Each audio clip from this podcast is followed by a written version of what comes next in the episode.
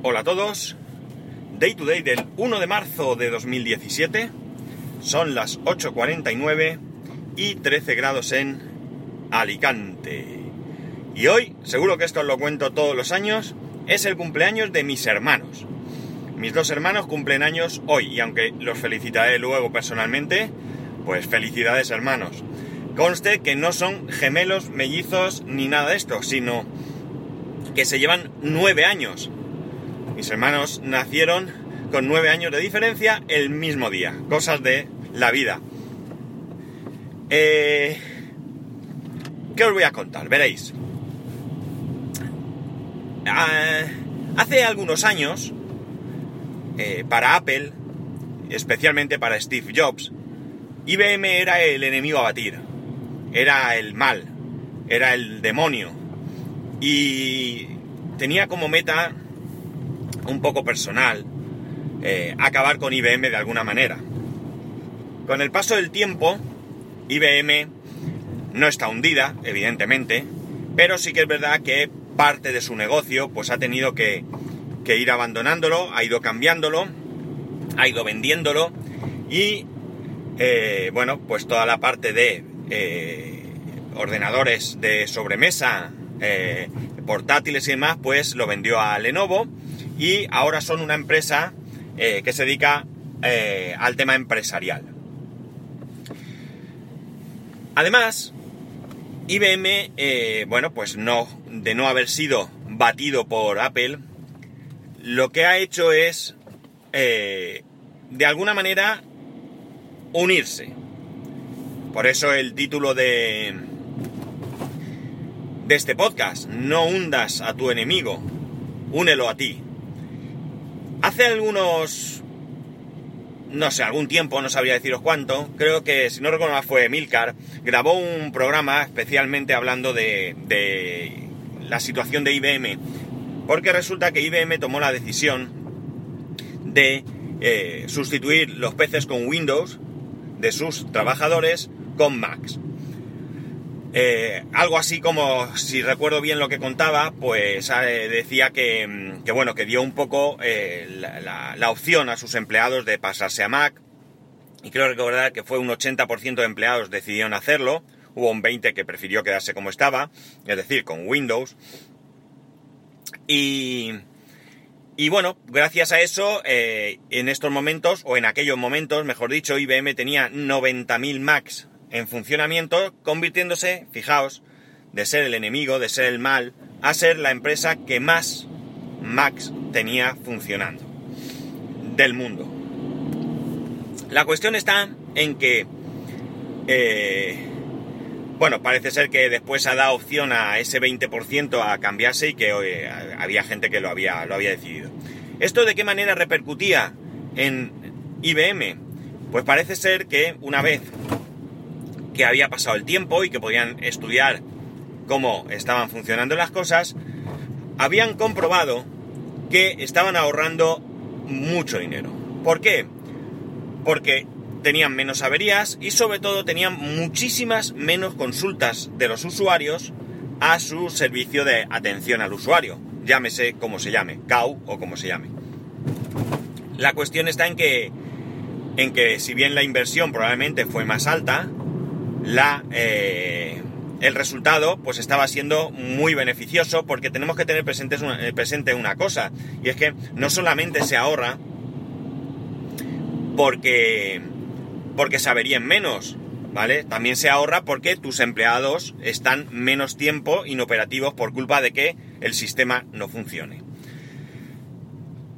Hoy, ¿por qué vengo a contar todo esto? Pues veréis, vengo a contar todo esto porque he leído una noticia que dice que el Banco Santander ha firmado un acuerdo con IBM para que IBM desarrolle aplicaciones corporativas para la entidad. ¿Esto qué supone? Pues esto supone, en principio, que eh, el Banco Santander tiene intención de sustituir los terminales de sus empleados que requieren de estos servicios por iPhones con aplicaciones desarrolladas expresamente por IBM para estos teléfonos ya sabemos que el Banco Santander ha hecho una apuesta por colaborar con Apple. de hecho es el único banco que hay en España que acepta Apple Pay. El resto que se puede eh, utilizar no son bancos. ¿eh? Tenemos la tarjeta Carrefour, como sabemos, la American Express y el tema este del Ticket Restaurant. Pero es el único banco que acepta esto.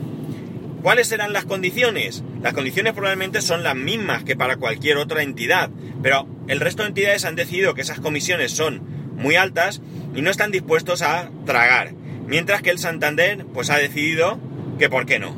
Ellos habrán hecho sus cuentas. Está claro que esto queda a nivel interno. Y por tanto han conseguido ahora pues dar un paso más y han, eh, como digo, firmado este acuerdo. Eh, fijaos que vamos viendo que las ventas de, de Mac van bajando. Eh, evidentemente en Estados Unidos es un mercado y el resto del mundo es un mercado diferente. Pero que una empresa no estadounidense apueste por Apple, pues yo creo que es un buen punto para Apple. Porque en Estados Unidos quizás tira un poco también el tema eh, sentimental, ¿no? Ya que es una empresa norteamericana. Independientemente de que pensemos que va bien o va mejor, ¿eh? eso no tiene, no tiene nada que ver.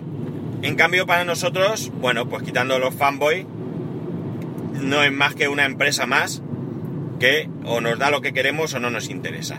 Pero algo habrá visto el Banco Santander cuando ha decidido hacer esta, esta apuesta. Todo esto, todo esto eh, me lleva a la siguiente reflexión. Fijaos, eh, resulta que IBM no solo no es hoy en día el enemigo a combatir, sino que probablemente sea el mejor comercial que pueda tener Apple. ¿Por qué? Pues primero, porque venden aplicaciones corporativas, ya sabemos que esto es un acuerdo que firmaron Apple e IBM, venden aplicaciones corporativas. Y en segundo lugar, porque ellos mismos dan ejemplo siendo usuarios de Mac. ¿Qué se me ocurre? Pues imaginar por qué digo esto. Eh, quizás el Banco Santander no tenga ninguna intención de sustituir sus equipos por Mac. No, sé, no tiene por qué ser ese el planteamiento. Pero daos cuenta de una cosa. Imaginemos, vamos a ser un poco creativos hoy, ¿vale? Imaginemos las reuniones entre los responsables del Banco Santander y los responsables de IBM de, negociar este contrato.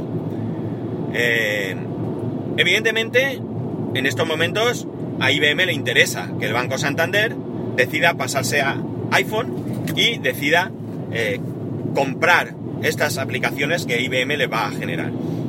Pero también les puede interesar que compren Macs y desarrollarle las aplicaciones. Entonces, en esas reuniones, como digo, siendo creativos, ¿vale? Eh, los mismos responsables de IBM pueden ir introduciendo la idea en estos responsables del banco de que sería bueno que se cambiaran a Mac. ¿Por qué?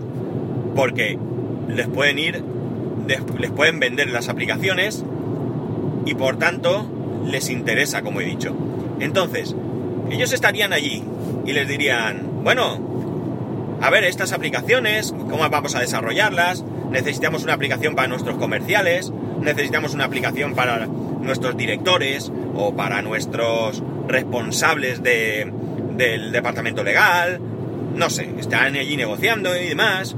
Y el señor de IBM le diría, nosotros hace tiempo que nos pasamos, nosotros ya solo tenemos Mac. Fíjate, eh, hemos ahorrado en el tiempo que llevamos tanto dinero? Porque pensemos una cosa, tenemos que pensar que cuando nosotros vamos a comprar algo, un iPhone, yo voy a comprarme un iPhone. Oiga, buenas, quiero un iPhone, ¿qué vale? Mil euros. Ostras, mil euros. Yo quiero cambiar de teléfono a menudo, mil euros. Eh, no lo voy a amortizar porque si lo cambio cada dos años eh, son 500 euros al año y yo lo utilizo para WhatsApp y para el correo y poco más. Pero cuando una empresa del calado del Banco Santander hace una inversión, no piensa lo que le cuesta hoy, es decir, los Macs me van a costar más hoy, pero el plazo de amortización es de varios años. Entonces, si unimos el costo mayor que tiene el, el hardware por una disminución de costos en mantenimiento y una disminución significativa de pérdida de tiempo de los empleados por culpa de que no funcionen, pues seguramente puedan salirle los números. Todos contentos. La entidad ahorra, la entidad se convierte en más eficiente, IBM vende sus aplicaciones, puede que incluso le pueda vender, si es que no lo tienen ya, su centro de proceso de datos y además Apple vende sus máquinas. Todos felices, ¿verdad? Claro, no sabemos los empleados si estarían felices o no. Pues probablemente sí estarían felices. ¿Sabéis por qué? Porque a ellos les da igual. Si ellos tienen una máquina que funciona, que no da problemas, con un entorno corporativo, es decir, no tienen que aprender a manejar el sistema operativo, simplemente ya tienen su entorno operativo, perdón, corporativo, pues también van a estar contentos. Si encima funciona, si va rápido y como digo, no da problemas, pues oye, ¿qué queréis que os diga? Pues también serán, estarán felices. Yo conozco varios entornos de banca y os puedo decir que muchos son, pero más que pésimos, o son pésimos. Podéis imaginaros eh, un entorno donde ahora gobernado por Windows 10, cosa que ha mejorado mucho el sistema de tenerlo con Windows 7, creo que era, a Windows 10, ha mejorado brutalmente la velocidad, pero aún así, las aplicaciones siguen siendo las aplicaciones de siempre. Si veis, los iconos son los iconos de Windows 3.11. Son horrorosos, horrorosos. Pero bueno, ahí están funcionando. Con el consiguiente enfado de los empleados. ¿eh? Cuando yo voy, siempre se están quejando. Es que esto no va, es que se me bloquea, ahora tengo que reiniciar. Si apago este dispositivo cuando enciendo, eh, eh, no lo reconoce, tengo que reiniciar el PC porque si no, no lo reconoce, bla, bla, bla, bla, bla. Oigo quejas, muchas quejas. Menos mal que nosotros no tenemos ahí responsabilidad. Yo voy y le instalo el software, pero no somos nosotros los desarrolladores, ni del software, ni de nada más. Pero la cuestión está en que, como digo, todo el mundo estaría contento. Por tanto, creo que la, la, la posición de Apple en cuanto a IBM de no ir a destruirlo, que esto creo que era una manía, un empecinamiento de Steve Jobs, una cuestión personal, absurda, de las que a él, él, para muchas cosas tenía muy buenas ideas, pero para otras era un, un desastre, pues esta, esta idea de, unir las fuerzas, de unir fuerzas y de conseguir que IBM sea no solamente un socio prioritario, sino también un usuario eh, prioritario, pues eh, hace que eh, todo el mundo salga beneficiado. Todo el mundo, me refiero a Apple, a IBM. A partir de ahí, beneficiados sus clientes será si desarrollan un buen sistema. Si no, no lo será. Pero creo que, bueno, pues esta postura es mucho más inteligente que la otra de querer destruir al enemigo. Porque probablemente, destruyendo a IBM, Apple jamás habría cogido cuota de mercado de IBM. Quizás algo, pero desde luego no una gran cuota. Esa cuota de IBM, de sus equipos, la, eh, la ocupan marcas como HP o Dell, por ejemplo, al menos aquí en España. Tú aquí en España no ves empresas que utilicen Mac, ¿de acuerdo? Eh, en cambio, Dell o, o HP, pues prácticamente todas. Prácticamente todas. Entonces, mucho más inteligente como digo, vamos a unir fuerzas, yo no tengo que vender las bondades de los Mac, sino que tú vas a vender las bondades de tus aplicaciones que necesitan un Mac. Por lo tanto, fantástica la idea. Y además vas a hablar bien de mí, porque como eres usuario y te va bien, pues sin esto, la publicidad que tú me estás haciendo, pues es fantástica. Así que ya veremos cómo sale esto. Yo estaré pendiente del tema del Santander, eh, bueno, tengo cercanía por varios motivos y estaré pendiente de, de qué es lo que sucede.